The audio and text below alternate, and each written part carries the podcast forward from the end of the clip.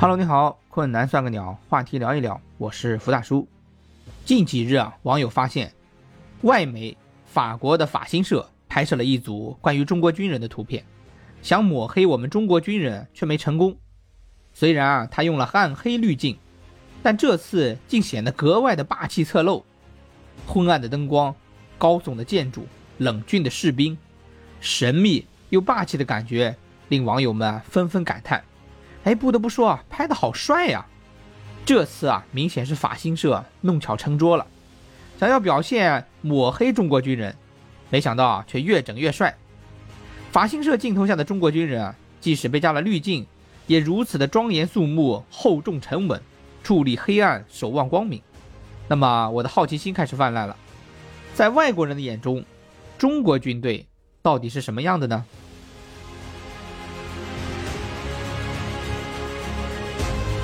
外国人排排坐，山姆大叔得做第一把交椅。我们先说啊，山姆大叔美丽国。美丽国是近代实战经验最丰富的国家，其军事实力啊也得到了大众的认可。但是啊，在上世纪的抗美援朝战争中，美丽国却在中国手上迎来了滑铁卢。当时两国啊在武器装备和后期补给上差距巨大，但是我国啊最后还是获得了胜利。你我都知道，美丽国是一个极其骄傲的国家。不过啊，他倒没有表现的特别的自大。对于中国解放军的实力，美丽国人啊从来都是给予高度评价。他们不止一次的公开表示，中国军人惹不起。美丽国人之所以会这么认为，抗美援朝的失利算是一个原因。更重要的是啊，中国这些年的发展，美丽国一直是看在眼里。要知道。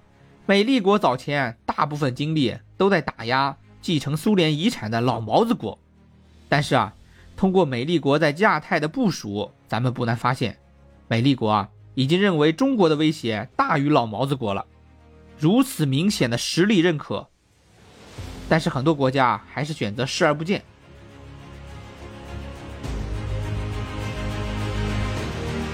战斗民族老毛子国作为我国的老邻居。我们两国啊，在历史上有过蜜月期，也有过矛盾期。当年苏联的钢铁洪流一度被认为天下第一，不过啊，在上世纪的珍宝岛冲突后，中国军人就赢得了苏联的尊重。老毛子国人纷纷表示，中国军人不输世界上任何一个国家。我印象很深的是，中国人民解放军参加老毛子国红场阅兵的时候，高唱《卡秋莎》的场景，雄姿英发。威武雄壮，瞬间唤起了现场人的合唱。近几年啊，屡屡和毛子国合作军演，更是展示了中国军人的崭新形象。说山姆大叔骄傲，其实啊，老毛子更骄傲。要想获得老毛子的认同和尊重，真的不容易。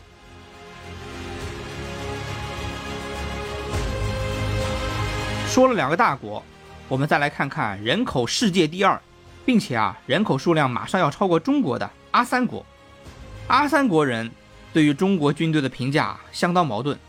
一方面，阿三能看到中国军队的强大，但是另一方面，他们又认为阿三国的军队能够和中国军队匹敌。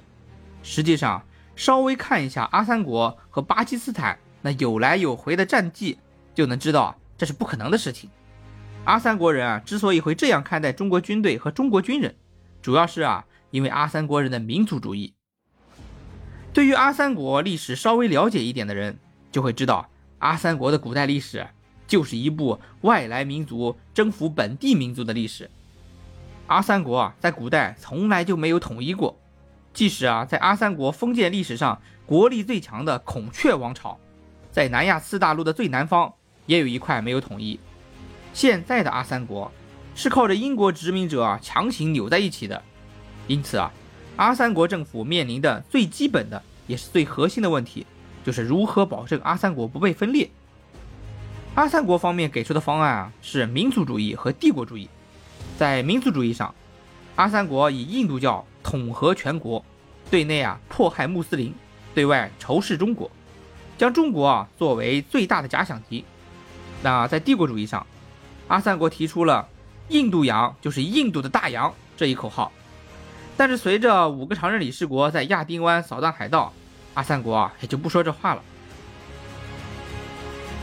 不过啊，阿三国虽然无法撼动五常，但对于周边的小国却拥有着碾压级的优势。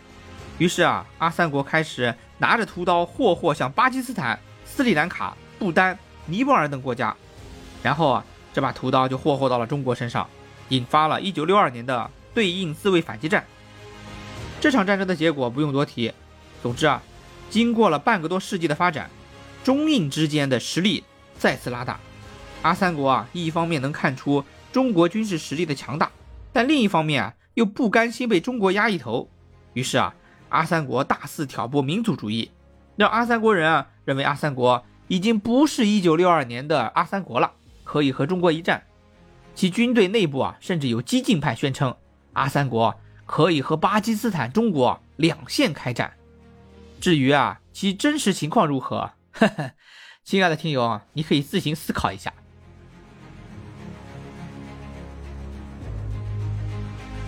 相较于阿三国。小日子国和棒子国的态度倒是很出乎意料。小日子国对中国军队的评价呈现两极分化的态度，一群人认为中国军队很强，然后啊很佩服，并且啊会数落小日子国自己的军事力量；另一群人也认为中国军队很强，但是啊他们却非常害怕，总是认为中国军事强大后会侵略小日子国。对于后者，中国有个成语叫。做贼心虚。作为二战的发起国，小日子国对整个东亚和东南亚都有罄竹难书的侵略史。在二战中，为了对抗小日子国的侵略，中国啊有三千五百万军民伤亡。这其中遭受的损失和苦难，很难随着时间流逝淡化。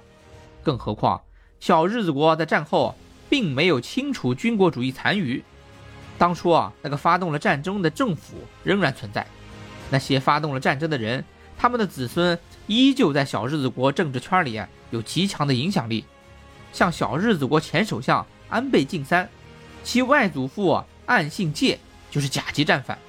至于小日子国靖国神社以及篡改教科书之类的事情，也不用多提了。所以啊，有很多小日子国人其实知道小日子国当初犯下的罪孽，也知道他们还没有被清算过。当初的受害者强大起来后，他们自然会害怕。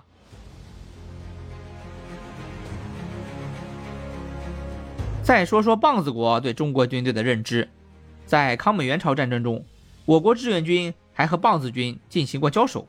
但是啊，即使是棒子的王牌部队，在我军手中啊，也是不堪一击。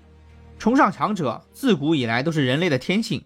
于是啊，在棒子国人眼中，中国军队只能用很强来形容。棒子国对中国军队的态度，则是一方面承认中国的强大，但另一方面却认为中国军队无法战胜美军。要清楚现代棒子国人的心理啊，其实啊，要对朝鲜半岛近代以及啊，它和小日子国的关系有一定的了解。简单来说啊，朝鲜半岛在封建时期一直是中国的藩属国，中国强时能保护它，中国弱时，小日子国就逮着他欺负。到了近代。棒子国实现了工业化，通过汉江奇迹成为了发达国家，国力啊达到了有史以来的巅峰。但是啊，棒子国同时也是美丽国的半殖民地，还是有国家能管着他的，这自然导致了棒子国部分人的心理啊变得十分的奇怪。对于中国啊这个曾经的宗主国，有人说啊，棒子国是不屑一顾的，因为棒子国人自认为自己啊是发达国家。各位啊，如果能和棒子国人讨论国际政治，就会发现，他们每十句话里面至少会有一句强调自己是发达国家。依照这一逻辑啊，棒子国人自然对发展中国家瞧不上眼。对于美丽国这个现宗主国，棒子国人就得自我麻痹了。现在棒子国人对于驻韩美军的态度，都是认为那是棒子国出钱保护自己安全的保安。一方面。棒子国能认识到中国日新月异的军事发展，另一方面，棒子国又瞧不上中国这个发展中国家，于是啊，棒子就形成了一个怪象，那就是啊，普遍承认中国的军事力量，但是啊，不承认中国军队能够战胜他们请来的保安。在这些国家之外啊，西方民众啊对中国军队的理解是相当滞后的。现在啊，依旧有不少的西方居民对中国的认知停留在上世纪八十到九十年代，认为啊，中国军队是拿着苏联傻大黑粗的武器，靠着人海战术打仗的国家。之所以会出现这样的情况，一方面和西方一直以来对中国的宣传有关，另一方面又和西方的快乐教育有关。目前啊。至少有一半多的欧洲人和美利国人不知道二战结束的准确年份，另外还有很大的一部分人不知道是谁在二战中炸了珍珠港。基于这种对常识的匮乏，他们啊对中国军队以及军人的认知，自然是跟着他们的主流媒体的宣传走。